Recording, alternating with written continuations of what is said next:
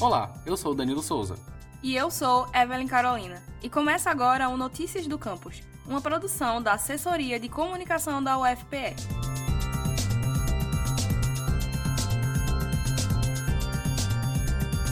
Nesse ano acontece a 12ª edição do Festival Pernambucano de Animação, o Animage, que tem como foco a produção independente, autoral e experimental.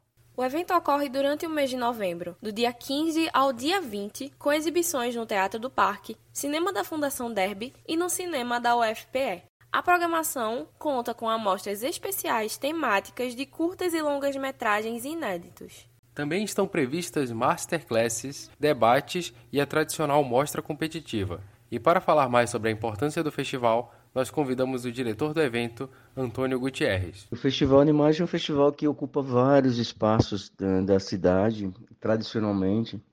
É um festival que está posicionado entre os mais importantes festivais de animação do país. E eu acho que é importante para a universidade estar tá recebendo, nessa edição do festival, uma parte do conteúdo que é um conteúdo que reflete uma produção uh, atual, contemporânea da animação mundial, com trabalhos que remetem à reflexão, trabalhos inspiradores. Né? Então, para o público da universidade é importante né, acessar esse conteúdo e ter também o público do entorno da universidade, frequentando o, o, cinema da universidade, é muito interessante. É um dos objetivos do festival também, né? de ter essa abrangência, né? essa capilaridade. É isso. Então a gente queria convidar todo mundo aí para é, acessar o conteúdo do, do festival que está incrível este ano. No cinema da UFPE, o evento será gratuito durante todos os dias.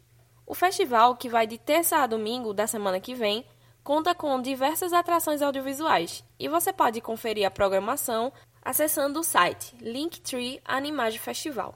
Link tr.ee barra Animage Festival que está disponível na bio do Instagram oficial do festival, arroba Animage Festival.